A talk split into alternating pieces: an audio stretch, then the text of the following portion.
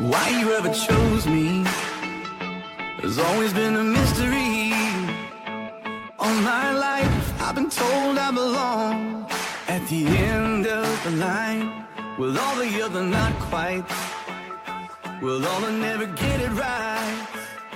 But it turns out they're the ones you were looking for all this time. Cause I'm just a nobody trying to tell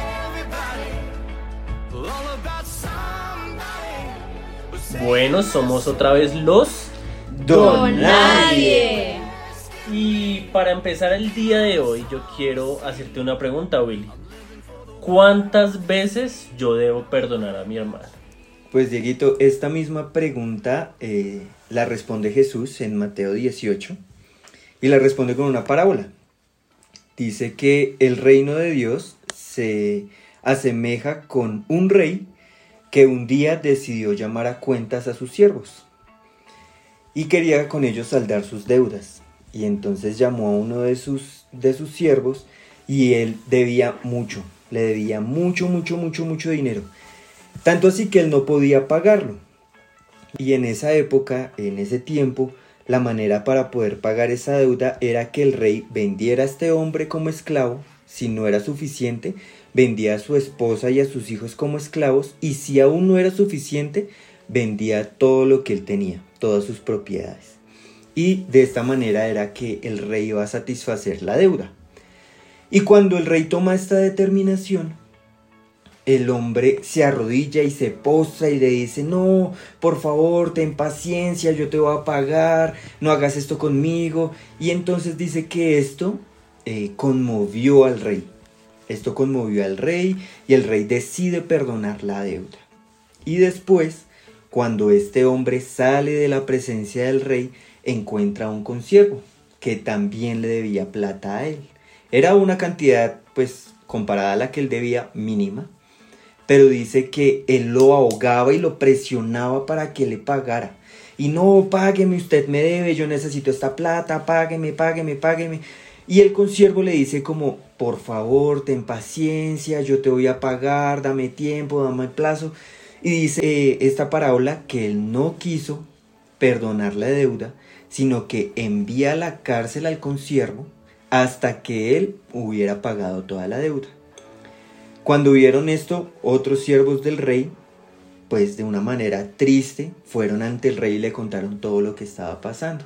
Cuando el rey se enteró, fue a llamar a este siervo y le dice, siervo malvado, tú debiste haber perdonado, debiste haber tenido misericordia así como yo tuve contigo, no lo hiciste, eh, eres muy malo y en ese momento dice que lo entrega al verdugo hasta que pueda pagar la deuda que él tiene.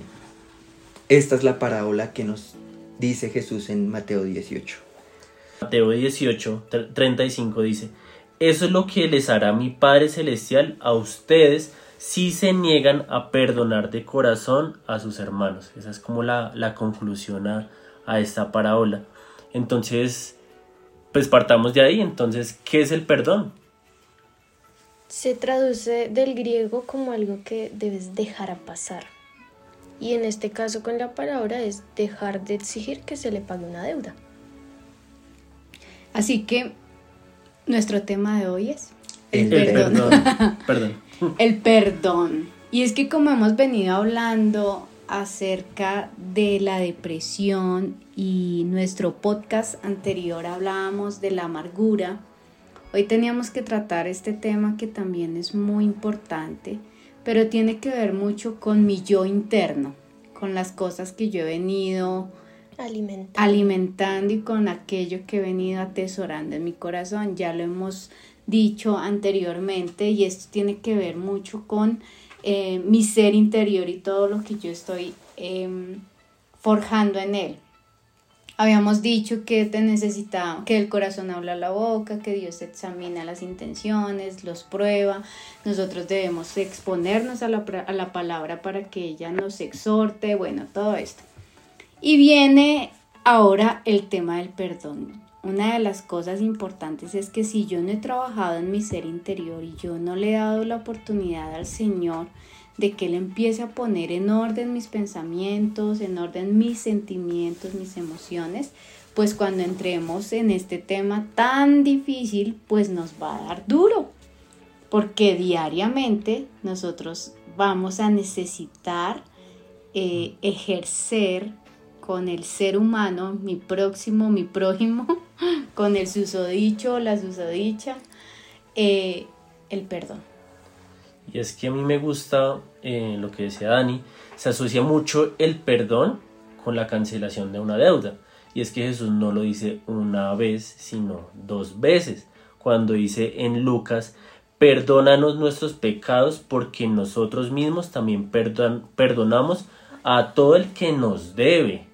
¿Sí? Y luego con la parábola que nos explica eh, Willy, o sea, realmente aquí estamos hablando de una deuda. Entonces si ponemos la deuda que tiene la persona que me hirió contra mí y ahora la ponemos la deuda que yo tengo con el Señor mismo y que Él me perdonó a mí, ahí yo voy a decir, uy no, o sea, realmente cuando yo me fijo, o sea, es que si te cuesta perdonar, mira en la cruz, en la cruz está todo, toda la, toda la misericordia de Dios hacia nosotros que dice su palabra que entregó a su propio Hijo por perdón de nuestros pecados. En el Antiguo Testamento la palabra perdón no aparece si no es referido con ese proceso de expiación de los pecados, es decir, cuando se llevaba un sacrificio y se, se ponía esa sangre sobre la persona y esa era la que rociaba o dejaba como atrás ese, ese pecado. ¿sí? Entonces cuando nosotros vamos a, a la cruz podemos ver todo el esplendor del perdón en, en, en, Cristo, en Dios. Entonces cuando, cuando sucede eso yo también tengo que fijarme en, en aquel que es experto en perdonar y sentarme también en lo que Dios quiere hacer conmigo porque no hay otra forma de perdonar sino es a través de Cristo. Y, es que, perdóname, ahí dice que en Mateo 18, según la parábola, eh, me gustaría que leyéramos antes de la parábola cuando surge la pregunta, porque la pregunta tiene un, un concepto muy importante. Luego Pedro se le acercó y le preguntó, Señor, ¿cuántas veces debo perdonar a alguien que peca contra mí? Y ese que peca contra mí significa que eh, la persona que está a mi lado, la persona que yo tengo alrededor, eh, la persona que de pronto pasa y nunca más la vuelvo a ver, va a pecar contra mí, me va a hacer un daño, me va a herir, va a hacer algo que yo me enoje, va a hacer algo que a mí no me guste, que yo no me lo aguanto, es que yo no tengo por qué aguantarme esto, pero acá Pedro con su pregunta es muy directo, esa persona va a pecar contra mí y cuál es mi actitud y qué es lo que yo debo hacer. Ese pecado que han cometido en contra mío, sean pues de dimensiones muy grandes, ¿sí? O sea, como algo pequeñito, pero que me salte a mí mi mal genio y me saque de casillas. Cuando uno ya está al tope, entonces eh, cualquier cosita que pase a mi alrededor me va a hacer estallar, me va a hacer llenar la copa y desbordarme. Alguien puede pagar mi ira sin que tenga nada que ver, ¿sí? Y yo qué voy a hacer con eso? Es lo que está diciendo Pedro ahí, yo qué, yo qué tengo que hacer con eso? Y Jesús dice que tengo que perdonar 70 veces 7. Es que Pedro lo que hace referencia es como quiere ser mayor que todos los discípulos que están ahí presentes con Jesús. Porque si vemos el texto desde el inicio, eh, empieza como preguntando que quién va a ser mayor entre ellos mismos. Entonces, Dentro de la cultura judía, ellos solamente perdonaban tres veces las ofensas a alguien. Y, eh, Pedro como que quiere eh, presentarse delante de Jesús como alguien mayor, que no perdona solamente tres veces, sino que él perdonaría hasta siete veces la ofensa que tienen contra él. Pero es ahí donde entra Jesús y le dice, no va a ser de esta manera, sino que va a ser 70 veces 7.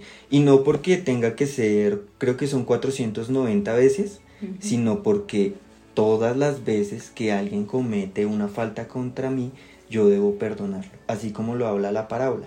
Era una deuda impagable, pero de esa manera el rey decidió pagarlo. Y asimismo yo debo perdonar las ofensas a las personas que están a mi alrededor. No 70 veces 7, sino todas las veces que esa persona eh, falte contra mí. Que es un número... Sí, o sea, es no. todas las veces. Yo tengo que perdonar siempre. Sí, Y o sea, día. no es como un, un número como fijo que, o sea, no, es que tienes que 400, no sé qué, no, o sea, realmente Cristo le está diciendo ahí, porque es que Pedro está diciendo básicamente como estoy dando todo de mí, incluso un poco más, eh, perdonando a los que me, a los que pecan contra mí. Sin embargo, Jesús dice, no, o sea, lo que tú puedes dar no es suficiente. Es un número que es, es imposible de, de- hacer. es Entonces, por eso es que Cristo dice, hey, por eso es que cuando en, en la parábola me parece algo muy bonito, es que en aquella persona que le debía al rey, dice que cuando se fue de la presencia del rey, Ujú. fue y atacó a su hermano. ¿sí? Fue atacó y empezó a cobrarle. Entonces, no hay forma de perdonar si yo no estoy en la presencia de Dios. Cuando yo me alejo de esa presencia, yo Lo Pierdo la perspectiva. Muy, eh, muy carnalmente. vuelvo a mirar lo que me, me hicieron a mí, lo que me fallaron a mí, lo que pecaron contra mí, y pierdo la perspectiva de qué fue lo que Dios hizo conmigo y qué fue lo que Él me perdona a mí. Y ahí está hablando, es así como el que peca contra mí, yo también voy a pecar contra otros. Y a veces queremos misericordia, pero no damos misericordia. Eso también lo hablan en Mateo capítulo 6, cuando dice que perdona nuestras ofensas, así como nosotros también perdonamos a los que nos ofenden. Cuando nosotros no logramos perdonar, eh, estamos reteniendo también el perdón del Padre para conmigo. Sí, ahí está esa condicionante, o sea, si yo no perdono, yo tampoco voy, Voy a ser perdón. perdonado. Y aquí es donde debemos entender que realmente el perdón es algo como celestial, no proviene del hombre, no proviene como de mi deseo, sino es algo divino. El perdón es algo divino, porque acá no cabe eh, nuestro dicho coloquial de yo perdono pero no olvido. Imagínate que Cristo nos hiciera eso. Yo perdono, pero no olvido. Bueno, hay algo que sí es, es que traen las consecuencias. O sea, cuando yo peco contra Dios, contra mi hermano, contra, no sé, la naturaleza, porque pues todo lo vemos que, que nuestro medio ambiente está destruido, porque nosotros como seres humanos hemos cometido muchos errores. Todo trae su consecuencia. Entonces, el perdón no me exime de las consecuencias del error que yo cometí. Pero perdonar tampoco es aceptar o excusar lo que está pasando. O sea, no normalizarlo. Claro, claro, no porque eh, seríamos mensos y Sí, no mansos. Lo que pasa es que, por ejemplo, y esto también lo estaba pensando ahorita mientras hablamos, pueden haber personas que deben estar diciendo, bueno, pero pues hay una persona que Realmente fue me, muy me grave. Está, me sí. está de verdad molestando todas las veces y, y no es el molestar de punzarlo con un dedo que es molesto, sino me está hiriendo, sí, me está... Por ejemplo, los niños en el colegio, no, pues el niño que lleva sus once y siempre hay alguien que le roba y le quita y lo golpea y lo ultraja. Pues hasta cuando, sí, debemos perdonar siempre, es cierto, pero lo que dice Mari, eh, para él hay una consecuencia y, y el que yo lo perdone no quiere decir que esa persona eh, sea eximida de su consecuencia, sino que ella se hace acreedora de, de eso. Entonces, yo lo perdono, pero él va a tener que pagar la consecuencia de las cosas que hace.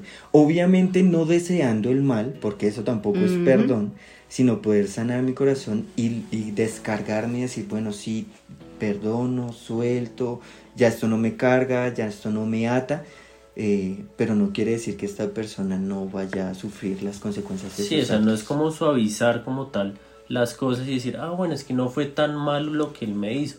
Realmente la palabra nos dice en Isaías 5:20, hay de los que dicen que lo bueno es malo y que lo malo es bueno. O sea, no hay que suavizar las cosas, no hay que aprobar esa ofensa, pero sí hay que pasar por alto, ¿sí? No quedarme... Nosotros tenemos que conocer y saber de que Dios es justo, ¿sí? Y que Él da su paga a cada quien según merece. Y Pero yo no puedo esperar hasta que Dios, entonces, ah, bueno, voy a esperar hasta que Dios venga y Él ha- haga frente por mí. No, o sea, porque yo ya se lo entregué a Dios mi, mi ofensa, mi culpa, lo que me hayan hecho, porque yo ahí lo pasé por alto. tendrá su consecuencia y recordemos que la justicia de Dios va tanto para el que me hizo daño Como como, para mí. también para mí, porque en, ese, en esa parte de perdón tiene que haber una reconciliación y una confesión también el uno con el otro. Por eso es que es muy importante que nosotros estemos trabajando en nuestro ser interior. Porque viene la palabra y nos dice, ustedes tienen que perdonar y nos dicen, no, pero es que yo no perdono a este personaje porque tal cosa, tal cosa, tal cosa, o yo me llené de amargura, o yo estoy haciendo las cosas, soy súper caprichosa, o mi carácter no quiero moldearlo.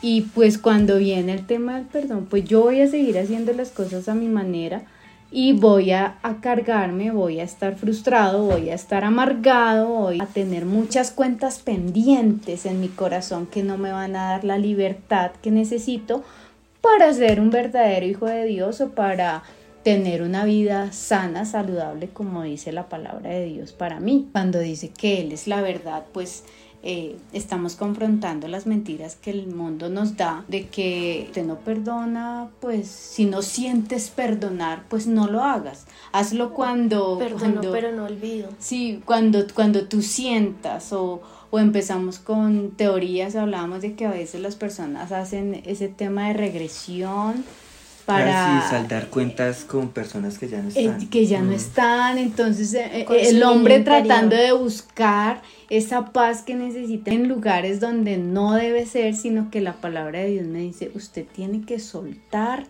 eso, le va a doler, sí, no va a ser chévere, sí, pero como nosotros estamos madurando y estamos trabajando en nuestro ser interior, en nuestro carácter, y perdóname que sea tan reiterativa con mi ser interior, porque es que todo va a partir de ahí, de mi corazón. Del corazón habla la boca, mi mente tiene que estar saludable, sana, para que yo realmente pueda aceptar esta palabra y decir, si tú no perdonas, por más grande que sea lo que nos haya pasado, por más difícil, si tú no perdonas, estamos reteniendo el perdón del Padre. Y en ese momento es cuando debemos compararnos con Cristo en la cruz, no debemos perder a Jesús Sí. en, en- O cuando decimos de pronto, es que es injusto lo que me hicieron. No hay forma de que yo perdone. Ahí es donde uno debe mirar la cruz y decir, ok, que es más injusto lo que, que, Jesús que hubiese Jesús muerto. muriera por mis pecados, algo que era una consecuencia de lo que hacía, que es la muerte, y aún así él toma mi lugar. Y eso es madurez. Bueno, muchachos, hay cosas que las personas consideran imperdonables. Mm. ¿Sí? Sí, Y ahí, por ejemplo, una infidelidad dentro de un matrimonio. 30 años de casados y se descubre una infidelidad. Son cosas que para una persona pueden llegar Son a ser... devastadoras, claro. Sí, y, y puede, eh, la persona puede concebir en su, en su corazón que es imperdonable. No puedo, no puedo, no puedo. Pero ¿cómo hacemos entonces en ese momento? Yo, quiero intervenir y decir algo, o sea, realmente hay cosas que no, o sea, no, no, no nos competen a nosotros esa parte como de perdonar, como de ir al otro y no, o sea, realmente ahí es donde uno tiene que descansar completamente en Dios. Esa persona que me fue infiel o esa persona que agredió a algún ser querido, incluso si pronto asesinó a alguien cercano, o sea, en ese punto dice su palabra en Salmo 37.8, deja de lado la ira, renuncia a la furia, no te irrites, no sea que hagas el mal. Ahí realmente Porque es cuando... nosotros vamos a querer Claro. arreglarlo a nuestra manera Ahí por el entra dolor que nos Proverbios causa. 20:22. es, Nunca digas, me vengaré de este daño. Confía en el Señor y Él actuará por ti. Entonces vemos que no es una actuará de Él pondrá bajo mis pies a mis enemigos, sino de Él dará la recompensa Sí, no, y de lo que pasó. Es descansar en Él, es descansar de que hay una esperanza viva en Cristo, de que habrá un momento donde Cristo tocará mi corazón y quitará de mí todo ese rencor, toda esa amargura, todo esa, esa, eso que me hirieron, es descansar en Él, porque dice su palabra en Hebreos 10, dice, mía es la venganza, yo les daré según su pago, según su merecido. Yo no tengo que descansar qué le va a pasar de mal a esa otra persona, sino realmente descansar en Dios. Dice su palabra que vengan a mí todos los que están trabajados y cargados y yo les daré un descanso. Entonces poder descansar, o sea, es lo más absurdo y lo más incoherente que uno pueda escuchar de que uno realmente, como así, una persona que mató a mi papá, que mató a mi mamá, que, que me hizo tanto daño, entonces yo la tengo que perdonar y tengo que pasar por alto. Sí, o sea, porque es que es ahí donde porque lo llevamos es a Cristo, alguien que, tiene el poder. Él, entiende, él entiende. Y, Dios no es manipulable, ¿sí? Porque a veces nosotros pensamos que Dios no me entiende, o sea, Dios no sabe lo que yo estoy viviendo y puede ser incomprensible para otro entender ese dolor y entender lo que esa persona ha sufrido, lo que pasó en su interior o bueno, cuánto daño le hicieron, pero si hay alguien que sí tiene el poder de entender y que no es manipulable, que no cambia, que es inmutable, que él en su ser es justo, pues es la persona de Jesús. Yo puedo confiar en que Él hará lo plenamente correcto y yo puedo descansar en eso que aunque yo no pueda hacer nada porque imagínense la impotencia de no poder hacer o eh, decirle cuántas verdades, cuánto eran tres por cuatro, sino quizás guardar silencio, pues en ese momento podemos es pedirle al Señor que nos enseñe y nos ayude a confiar en Él y Él se encargará de ese asunto tan difícil. Es que si nosotros vemos con lo que tú dices, perdonar muestra el carácter de Cristo. Entonces eso que va a mostrar que el que reina en nuestros corazones es Cristo.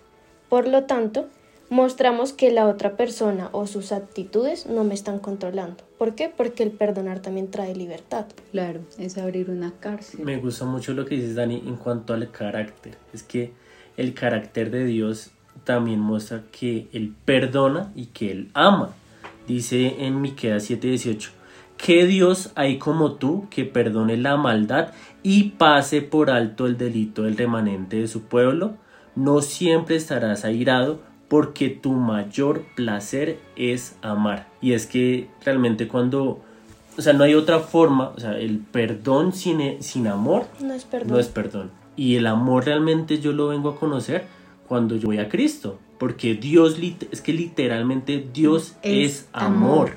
Entonces, la única forma realmente es ir a donde Dios, que Él dice que a la fuente que, que es Cristo, que es Dios, y cuando yo vaya ahí, yo voy a poder tener la capacidad de amar a la persona que, que me hirió, que me hizo daño y poder pasar por alto así como, como muestra su carácter. Porque es que también Dios nos enseña que tenemos que estar a la imagen de Él, imitarlo a Él, mostrar su carácter.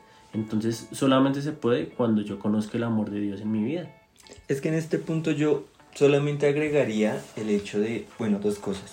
Es morir a mi voluntad, sí, es morir a todo lo que soy. Y creo que enfrentándonos a la palabra siempre va a pasar. Morir a nuestra voluntad, morir a todas nuestras leyes humanas, leyes con las que hemos vivido, hemos crecido, hemos hecho muchas cosas. Y yo le sumaría a esto el, el hecho de lo que dice Filipenses y es, realmente yo todo lo puedo en Cristo que me fortalece y todo es todo, incluso estas cosas. No puedo perdonar, en mis fuerzas me es imposible perdonar, pero yo me puedo acercar ante y decir ante Dios y decirle, no puedo, Dios, es que me pesa en mi corazón hacerlo. Y eso es empezar a morir a mi voluntad. Y si todo lo puedo en Cristo, Él de alguna manera me va a enseñar o me va a mostrar la manera de hacer las cosas. Eh, creo que por encima de pronto de muchas cosas está mi deseo de querer obedecer. Sí, ceñir mi vida a la palabra. Y yo creo que venir ante Él y demostrarle esa mi debilidad, esa, esa impotencia que yo tengo, también es muy válido delante de Dios. Porque sentirme perdonado, o sea, si yo voy al Padre y, en mis ofensas, porque yo ofendo también. Eso es de parte y parte. O sea, yo tengo gente que como Pablo tenía una aguijón ahí que, sí, de pronto cada uno de nosotros tiene una aguijón ahí. A mí me gusta Entonces, eh, de pronto tenemos ahí nuestras debilidades, pero nosotros también ofendemos a los demás, también a veces hacemos cosas que no son chéveres para otros y sentir, obviamente pues pecamos diariamente delante de nuestro Dios y sentir la gracia del perdón, eso realmente es abrir una cárcel y trae libertad. Entonces cuando yo siento que también yo soy perdonada, que esa gracia infinita de saber que me aman, pues yo también voy a querer que otros experimenten eso, porque muchos también necesitan sentirse perdonados por aquello que de pronto dijeron es yo no debía haber hecho esto, yo no debía haber estado así, o, y de pronto ya no tienen, digamos, cómo remediarlo, ¿sí? pero también tiene que ver mucho con mi actitud de arrepentimiento. O sea, si yo quiero sentirme perdonada y todo, pues también tengo que tener una actitud, o sea, de ambas partes. Si yo espero que las demás personas sean misericordiosas conmigo, yo tengo que ser misericordioso y también lo dice la Biblia, perdonados los unos a los otros, soportaos. Y ese soportados es llevar esa, ese padecer cargar el uno al otro. Cargar, padecer al otro, decía una de las de lo que estudiamos. Y así que viene un tema cuando yo empiezo a ver esto a la luz de las escrituras, pues esto tiene que empezar a pesar en mi alma, porque si yo he sido perdonada, yo perdono, recibo el perdón del Padre, pues se vuelve un, tema de que yo vivo en constante libertad. Pero recuerda que ahí dice que también el que confiesa sus pecados y se aparta. Sí, claro, yo no puedo venir a, jugar con la otra persona. Ay, perdóname la última vez que lo hago, pero lo has hecho diez veces. Y ahí es donde está la madurez. Yo debo saber colocar límites en ciertas cosas. Si me lo están haciendo, un maltrato psicológico, un maltrato emocional, un maltrato físico, pues no debería pasar. es que la, palabra nos llama a eso, o sea, dice Proverbios 28:13, quien encubre su pecado jamás prospera. Quien lo confiesa y lo deja, haya perdón. O sea, no nos llama la Biblia, la Biblia a cubrir como, como esos pecados y como esas faltas. O sea, realmente nos llama, o la persona es a confesar su pecado y cuando lo confiese y sea consciente de eso, él va a hallar perdón. Cuando no, pues... Lo erradica, porque dice dejar, y ahí sí se halla perdón. Claro. O sea, si yo voy y pido perdón y te digo, no, perdóname porque te mentí diez veces, pero lo sigo haciendo, no hay es evidente que no hay un arrepentimiento y por ende no va a haber un perdón genuino. Sí, no, no, eso ya es jugar con las emociones de los demás. El que perdona, pues dice en Proverbios 17, 9, el que perdona la ofensa cultiva el amor. El que insiste en la ofensa divide a los amigos. Sí, a veces uno, como decíamos en el podcast, sí, uno y, me gusta mucho este versículo porque también hace referencia a la analogía que hablábamos en el podcast anterior. O sea, así como hay raíces de amargura, ¿cierto? Y se cultiva y se, se brotan cosas negativas aquí, Dios nos dice, hey, no, erradiquen todo eso y en vez de eso cultiven el amor, ¿sí? Y eso, ¿qué va a hacer? Va a traer unión, va a traer de consolación que solamente puede venir de parte de Cristo. Y algo que me parece muy importante es que, como dice, eh, dice Jesús, toda la ley, todo se resume en amar a Dios sobre todas las cosas y ya cuando pase eso, yo puedo poder amar a mi prójimo y ahí viene el perdón, y ahí viene poder pasar por alto las cosas. Cuando yo no puedo perdonar es porque realmente no conozco a Dios y no conozco su amor. Entonces, mi primer paso tiene que ser acercarme a Dios, confesar mi pecado, porque es que yo también le he fallado a Dios. Y cuando yo sea su hijo y cuando yo crea en él y cuando yo sea transformado en una nueva criatura, dice su palabra que sus pensamientos van a estar en mí, o sea, la mente que hubo en Cristo, y voy a poder también perdonar al otro. No hay un atajo. Pero bueno, hay cosas, por ejemplo, que son difíciles hablarlas, porque estamos diciendo de confesarlas, ¿cierto? Pero hay cosas que son difíciles hablarlas. Me tendría entonces que quedar callado porque no sé cómo expresarlas para no generar como más rencilla, como para no generar más disgusto, más rencor. Es que ahí el, confesar, pues yo no lo asocio tanto como directamente a la persona, sino poder ir a la fuente que es Cristo. O sea, yo cuando confieso que yo no he podido como tal pedir perdón, pues ahí Cristo me va a revelar esa forma como también actuar sabiamente en respecto a ello. Y es que yo debo tener un corazón sano porque muchas veces hemos encontrado adolescentes y jóvenes que no perdonan a papás porque los abandonaron, porque no estuvieron presentes, porque nunca hubo palabras de afirmación. Y, digamos que cuando yo a veces también trato de ponerme un poquito en el lugar de los otros, en los zapatos de otros, puedo llegar a entender la situación. Vemos que eh, la depresión tiene que ver también mucho con el tema familiar en cuanto que es que mis papás nunca estuvieron o mis papás o mm, alguna queja en Efesios que habla acerca de cuando alguien tiene queja contra el otro, ¿sí?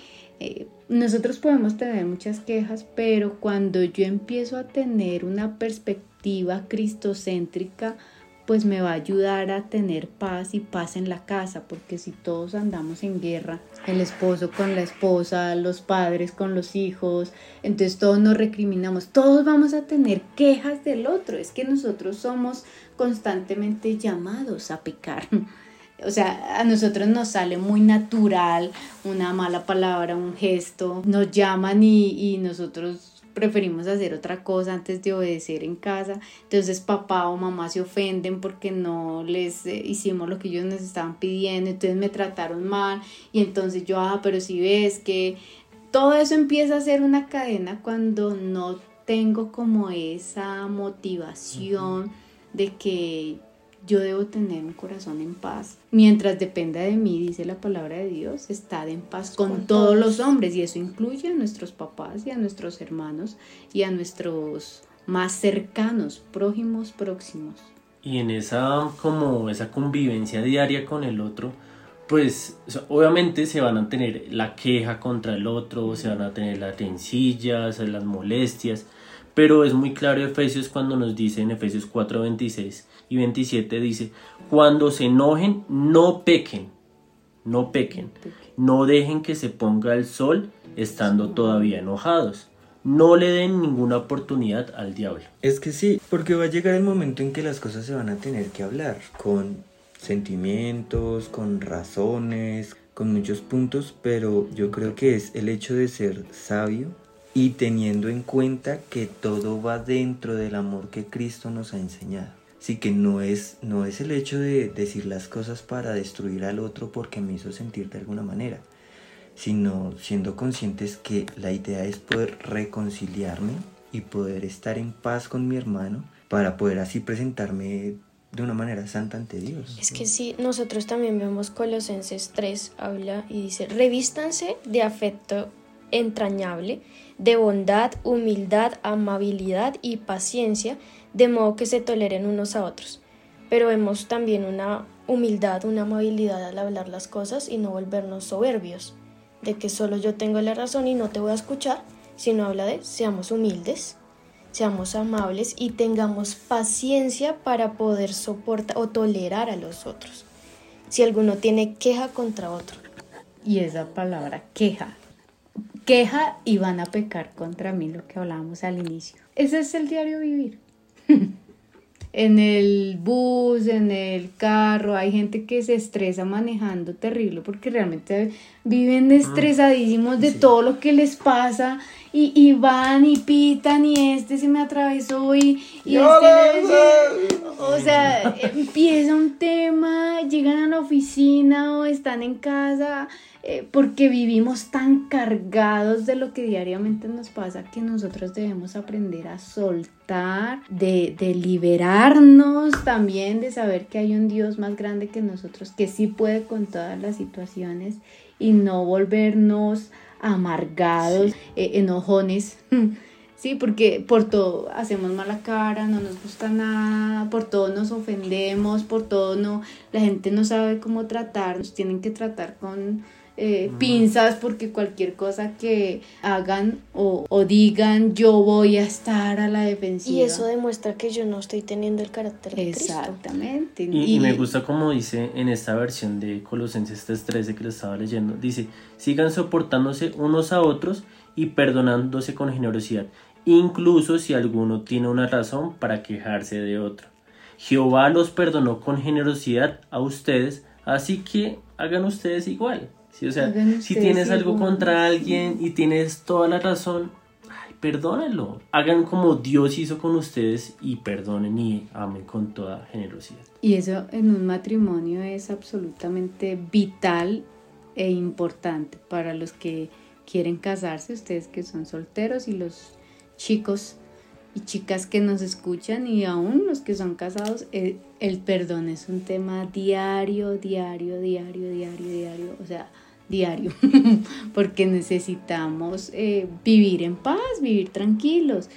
Lo hemos repetido muchas veces, Dios nos ha llamado a libertad y todo esto que estamos tratando es para no darle puertas abiertas al enemigo de que venga a sujetarnos a su voluntad eh, por el tema de no perdonar, por ejemplo. Entonces, eh, no perdono y por ahí empiezan las raíces de amargura, empiezan todo ese tipo de cosas y ahí entra mucho la depresión. Esto se asocia mucho cuando nosotros no podemos soltar esas cargas. El enemigo usa eso como argumentos poderosos para que yo entre en estado de depresión y, y realmente me dé duro contra la vida cuando no es el plan de Dios. Y es algo donde me puedo acusar, porque si yo no soy capaz de perdonar, ¿cómo voy a sentirme perdonado? Claro, si yo no perdono, estoy reteniendo el perdón del Padre.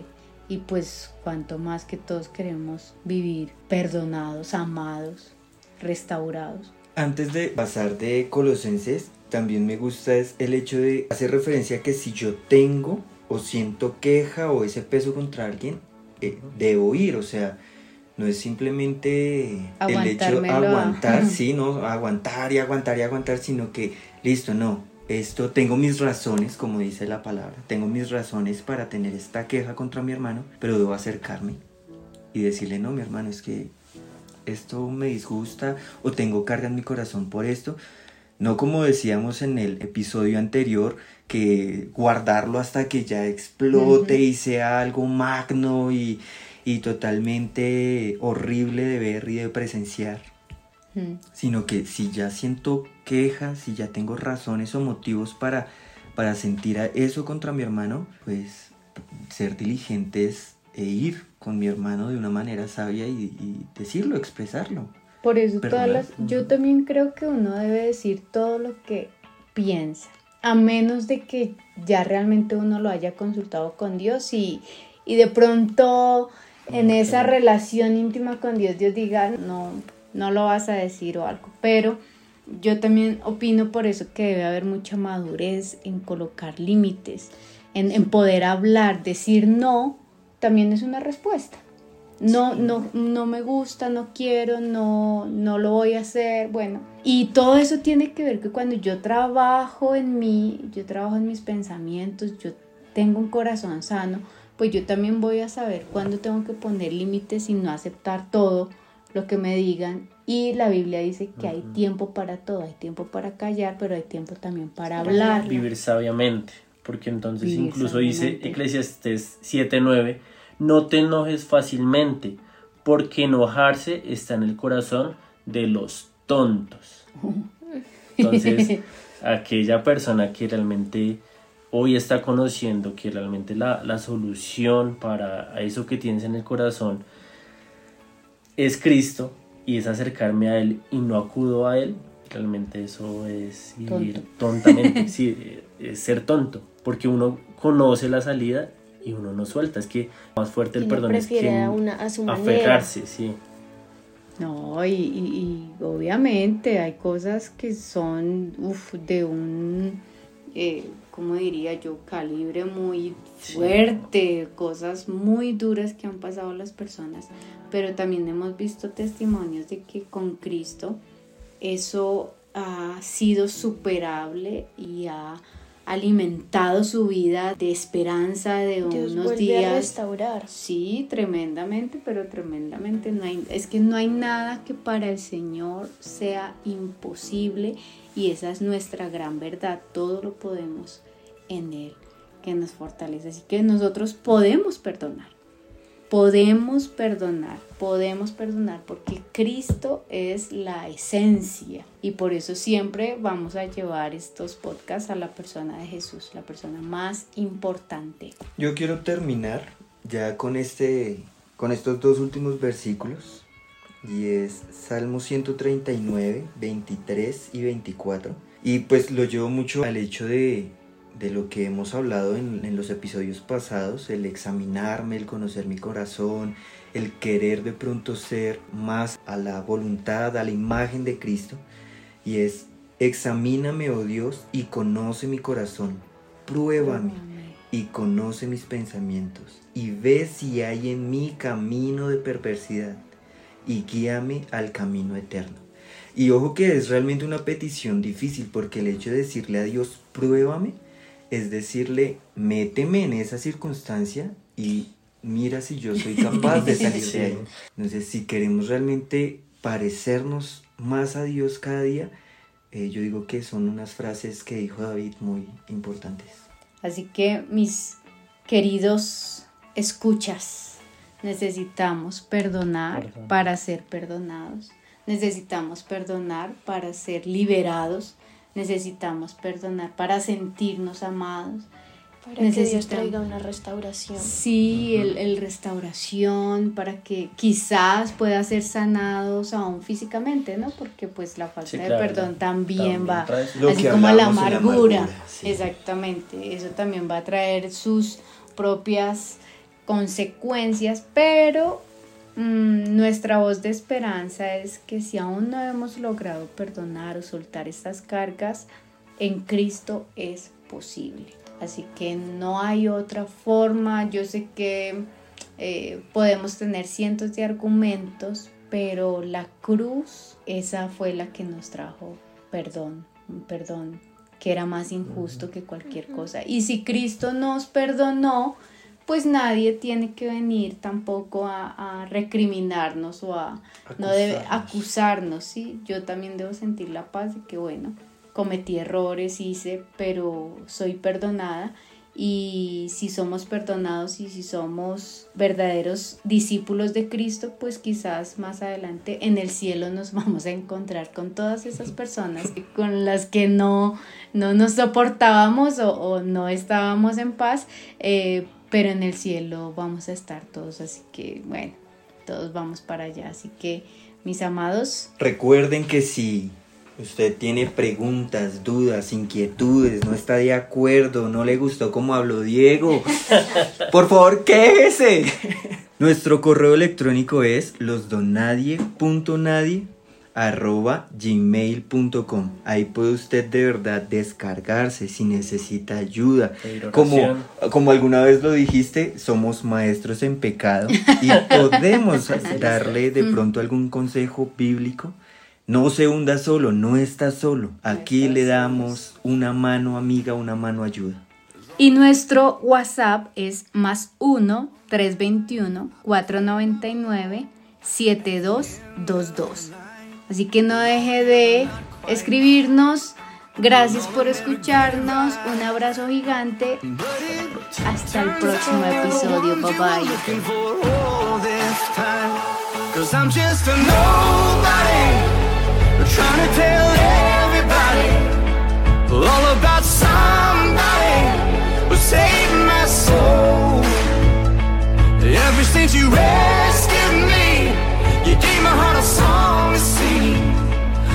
Living for the world to see. Nobody but Jesus. I'm living for the world to see. Nobody